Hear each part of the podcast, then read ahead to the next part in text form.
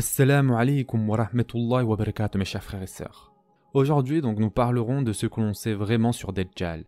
Qu'est-ce que les autres hadiths nous rapportent comme information à propos de Dajjal?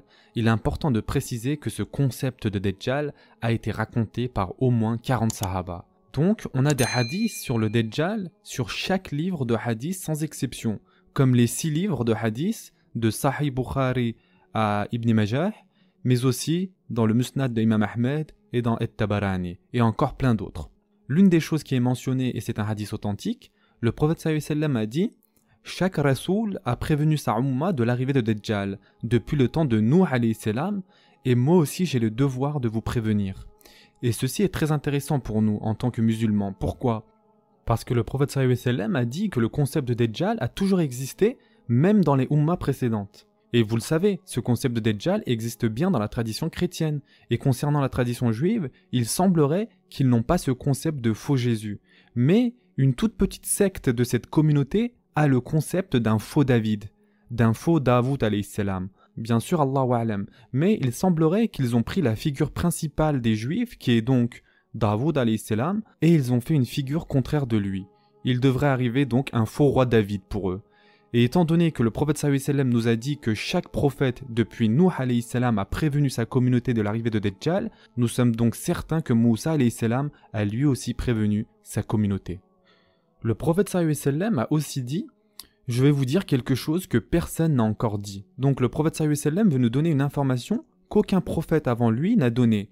Et il a dit le Dajjal aura des malformations. Il naîtra avec un de ses yeux déformés. Maintenant, est-ce que c'est son œil droit ou son œil gauche? Là aussi les oulémas ont divergé. L'important c'est qu'un de ses yeux aura l'aspect d'un raisin pourri, qui commence à devenir marron et qui paraît dégoûtant. Voilà à quoi ressemble l'œil du Dajjal. Donc il a dit que vous le reconnaîtrez aussi avec un œil qui sera ouvert, dégoûtant, pourri, infesté, donc c'est un des signes de Dajjal.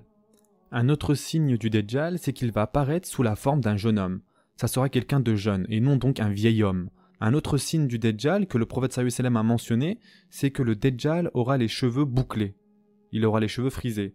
Encore un autre signe que tout le monde connaît, le prophète sallam a dit que n'importe quel musulman, avec ne serait-ce qu'un tout petit peu d'iman, reconnaîtra le mot kafir écrit sur le front du Dajjal. Il est important de dire quelque chose sur ce signe. Ce signe est un signe d'iman. Ce n'est pas un signe physique, ce n'est pas écrit physiquement kafir sur le front du Dajjal. Et c'est donc quelque chose que Allah subhanahu wa ta'ala va donner aux croyants. C'est avec les yeux du qalb, c'est-à-dire avec la vision du cœur, que vous allez reconnaître le mot kafir et non pas avec votre vision, vos yeux actuels. Donc le mu'min va voir le Dajjal et il va voir sur son front le mot kafir. Et le prophète sallam a d'ailleurs dit que même les personnes illettrées pourraient reconnaître le mot kafir sur son front ce qui appuie ce que nous venons de dire. Le prophète sallam a aussi dit que le Dajjal allait parcourir le monde entier et qu'il visitera toutes les villes. Quand une chose est mentionnée dans le Coran et qui utilise le mot tout ou chaque, certaines personnes interprètent cela littéralement, et ils interprètent cela par chaque ville, peu importe sa taille, va être visitée par Dajjal. Il faut comprendre que le mot kullu en arabe ne veut pas forcément dire l'équivalent français de tout ou encore de chaque. Ça peut aussi signifier un très grand nombre, donc il va visiter un très grand nombre de villes. Un autre signe du Dajjal, c'est qu'il n'aura pas d'enfant. Et comme on l'a dit, il va dire qu'il est le Messie et même se proclamer qu'il est le Rab. Et le prophète sallam nous a explicitement dit il va dire qu'il est votre Rab, mais sachez que vous ne verrez jamais votre Rab dans ce monde.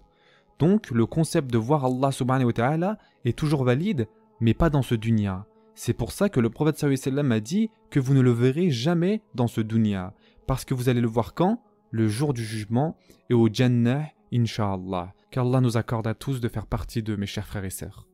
Il est aussi mentionné que Dajjal aura des jambes tordues, donc une malformation au niveau des jambes, et il ne marchera pas normalement. Tout ça pour souligner que le Dajjal aura beaucoup d'imperfections physiques. Dans un hadith d'un le prophète a dit que le Dajjal arrivera par l'est, par des terres appelées Khurasan, et les groupes de personnes qui vont le suivre auront un visage plat. En d'autres termes, leur morphologie sera très atypique pour les Arabes. Un autre hadith qui se trouve dans le Musnad de Imam Ahmed, le prophète a dit que Dajjal arrivera d'une ville appelée Isfahan, parmi les Yahoud de la ville de Isfahan, et la majorité des gens qui vont le suivre feront partie des 7000 Yahoud de la ville de Isfahan. Dans ce hadith, nous apprenons que Dajjal fera partie des bénis Israël et que la plupart des personnes qui le suivront seront des bénis Israël. Et dans un autre hadith encore, il est dit qu'il arrivera d'une ville entre l'Irak et Sham. Comment maintenant réconcilier ces deux hadiths? Parce que nous savons tout d'abord qu'il arrivera de la ville de Isfahan, et maintenant nous venons de dire qu'il arrivera d'une ville qui se situe entre l'Irak et Sham. Les oulémas ont dit qu'il apparaîtra en premier à Isfahan, c'est là qu'il fera sa première apparence et qu'il fera parler de lui, mais c'est lorsqu'il sera entre l'Irak et Sham qu'il sera connu à l'échelle mondiale. Nous savons aussi que Dajjal arrivera à un temps de grand chaos mondial, de grands massacres et de grandes famines, et il assurera à ceux qui le suivent la sécurité et la sûreté. Et ceci explique pourquoi seront nombreux les personnes qui suivront Dajjal. Vous savez, Alhamdulillah, nous n'avons pas été testés par la famine. Je parle de la vraie famine, à un point où l'être humain perd la tête, à un point où l'être humain n'est plus capable de faire de choix rationnels. Quand vous ne pouvez ni vous nourrir, ni nourrir vos enfants, vous ferez des choses désespérées. Qu'Allah nous protège tous de voir ce jour. Donc les gens qui seront présents à cette période verront des guerres, des massacres, des famines. Et là donc arrive un homme qui apparaît être fort avec son armée et qui vous accordera la sécurité et la sûreté si vous décidez de le suivre. Et le prophète sallam a dit Lorsqu'il demandera au ciel de la pluie, la pluie arrivera. Le prophète sallam a dit qu'il va distribuer du pain et de la nourriture lorsque la terre ne connaîtra que la famine. Et en contrepartie, il va demander aux personnes qui le suivent de témoigner qu'il est leur messaha, et la plupart vont lui donner ça, et une fois qu'il aura atteint ce statut, il va dire Je suis votre Dieu. Je suis celui qui vous fournit votre nourriture et votre eau, je suis celui qui vous a donné la sécurité et la sûreté, et donc les gens qui sont avec lui vont le prendre pour un Dieu. Et comme il va fournir de la nourriture et de l'eau, les gens vont le suivre en masse. En plus de cela, le prophète a dit qu'il aura à sa disposition des shayatines. Donc, les shayatines feront tout ce qu'il leur donne de faire.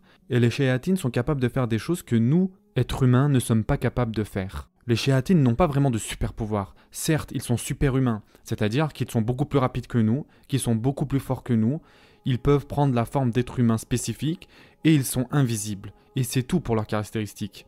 Voilà, faut arrêter de croire que les djinns sont des espèces supernaturelles, etc. Ce sont des créations d'Allah subhanahu wa ta'ala. Certes, ils sont plus forts et plus rapides que nous, et alors de nombreuses créations d'Allah subhanahu wa sont plus forts et plus rapides que nous, n'est-ce pas? Et donc ces djinns vont déclarer leur loyauté au Dajjal. Et la perception que les gens vont avoir du Dajjal, cette perception supernaturelle du Dajjal, est due au fait que le Dajjal utilise les djinns qui sont invisibles. Ils pourront ainsi soulever des choses très très lourdes par leur force et ainsi nous faire croire à des illusions. Et comme les gens ne pourront pas voir les djinns, les gens vont penser que c'est Dajjal qui a fait tout ça.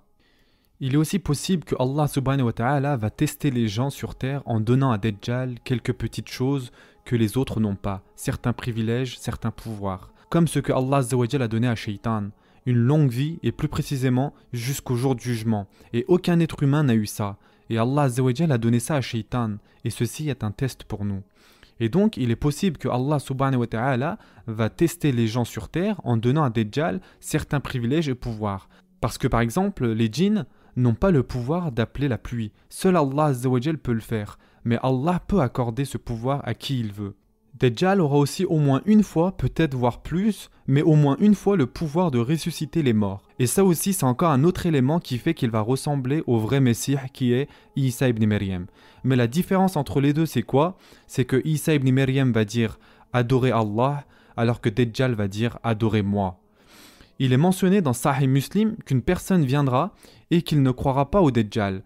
Et cette personne ne connaît ni le Coran ni la Sunna. Il ne connaît pas grand-chose. Et donc Dajjal va dire Et si je ressuscitais tes parents devant tes yeux Et si tes parents que je viens de ressusciter te disent de croire en moi, le feras-tu? Et il dit Bien sûr, si mes parents reviennent à la vie et qu'ils me disent cela, je le ferai, je croirai en toi.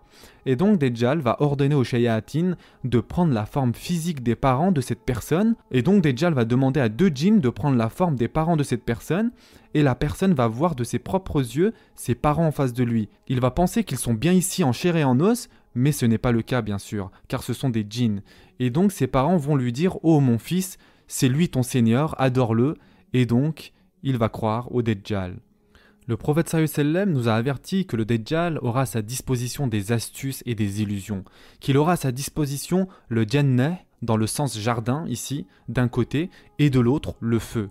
Qu'il aura à sa disposition des mécanismes, des instruments qui ressemblent à de la protection de la nourriture et des boissons, qui sera donc le Jannah, les jardins. Et de l'autre côté, il aura des instruments, des mécanismes qui feront penser à de la torture, au mal, et qui représentent donc le feu. Et lorsque les gens vont voir ça, ils vont être terrifiés. Ils vont tous courir dans la direction du jardin, là où il y a la protection, la nourriture, en pensant que cela va les sauver. Mais ceci va les détruire dans le Akhira. Donc le prophète sallam nous a dit si vous n'avez pas le choix entre le jardin ou le feu, sautez dans le feu de Dajjal. En mettant toute votre confiance en Allah il ne vous arrivera rien, vous serez sain et sauf, car votre iman en Allah va vous sauver. Et donc ceci est le test de l'iman.